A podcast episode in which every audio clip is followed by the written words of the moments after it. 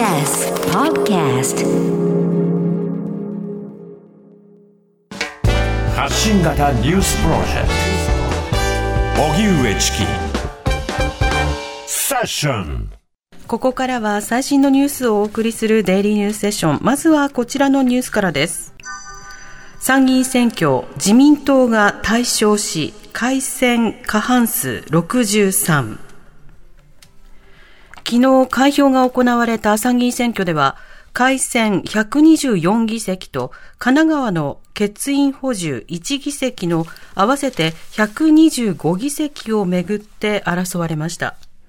自民党は選挙区と比例代表合わせて63議席に達し、自民党単独で改選過半数を獲得しました。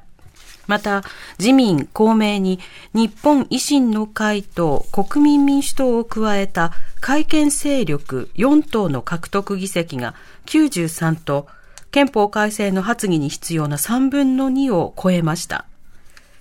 自民党総裁の岸田総理は一夜明け、公明党の山口代表と会談し、結束して政権運営に当たることを確認したとみられます。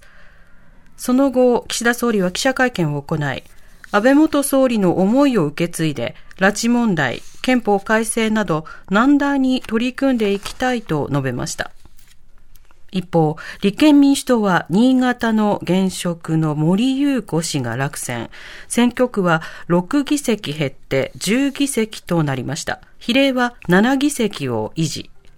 維新は選挙区で1議席増えて4議席。比例は5議席増えて8議席となりました。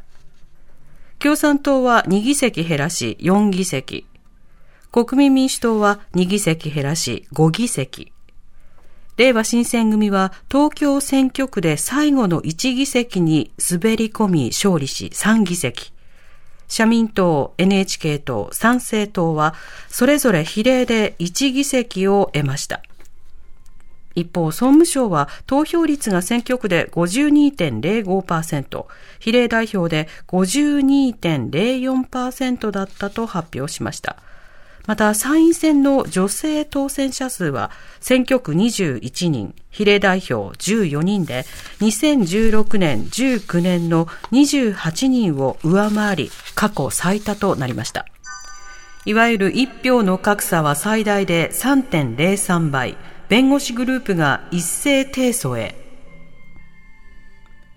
いわゆる一票の格差を解消しないまま実施された昨日の参議院選挙は憲法違反だとして、弁護士グループが選挙の無効を求め、全国14の高等裁判所などへ一斉提訴の手続きを始めました。今回の選挙の最大格差は3.03倍で、3年前の選挙からやや拡大しており、司法判断が注目されます。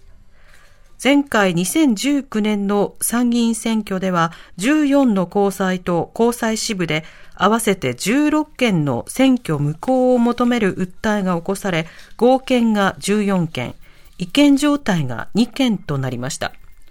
これについて最高裁は2016年の選挙後に合区が導入されたことを踏まえ、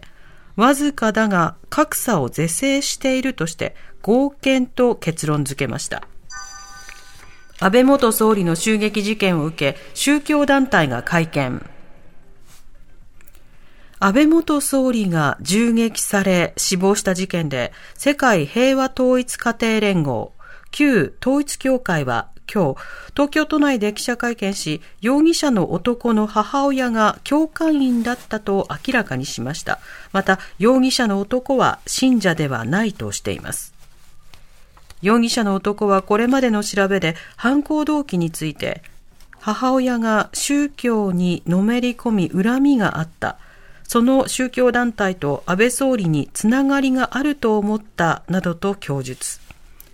団体によりますと、安倍元総理は過去にこの団体と創設者が同じ団体が主催する行事にメッセージを寄せたことがあるということですが、安倍元総理が団体の会員や顧問に就いたことはなく、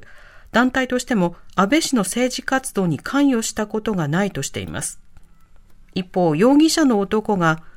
母親が宗教団体に多額の寄付をして破産したという趣旨の供述をしていることについては、団体側も把握していたということです。警察の捜査には全面的に協力していくとしています。ウクライナ軍が南部で反転攻勢か。プーチン政権によるロシア軍のウクライナ侵攻。ロシア軍側に制圧されている南部ヘルソン州などで、ウクライナ軍が本格的な反転攻勢に出る構えを見せています。ヘルソン州の議会幹部は9日、戦闘に備えて住民に州外へ退避するなどの対策を取るように呼びかけたほか、ウクライナのベレシチューク副首相もヘルソン州や一部が制圧されたザポロジエ州で大規模な戦闘が起こると語りました。こうした中、ロシア軍が完全制圧を目指している東部ドネツク州でロケット砲による攻撃があり、ウクライナ非常事態庁によりますと、集合住宅への攻撃があった町では、少なくとも市民15人が死亡、さらに9歳の子供を含む24人が瓦礫に埋もれているということです。日銀の黒田総裁、景気の現状、基調としては持ち直している。日銀の黒田総裁は今日開いた支店長会議で、新型コロナや資源価格上昇の影響などから一部に弱めの動きも見られるが、基調としては持ち直していると述べました。また先行きについては、ウクライナ情勢等を受けた資源価格の上昇による下押し圧力を受けるものの感染症や半導体などの部品不足の影響が和らぎ、景気は回復するという見通しを示しました。一方で、急速な円安が進んでいることについては、金融為替市場の動向や国内の経済、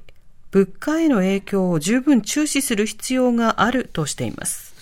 おしまいに株価と為替の動きです。今日の東京株式市場日経平均株価終値は先週末より295円ほど高い26,812円30銭でした。一方、東京外国為替市場円相場午後4時現在1ドル136円97銭から137円2銭で取引されています。一時137円台20銭137円20銭台を記録し、およそ24年ぶりの円安ドル高水準となりました。以上、デイリーニュースセッションでした。この後は交通情報、天気予報に続いて特集メインセッションです。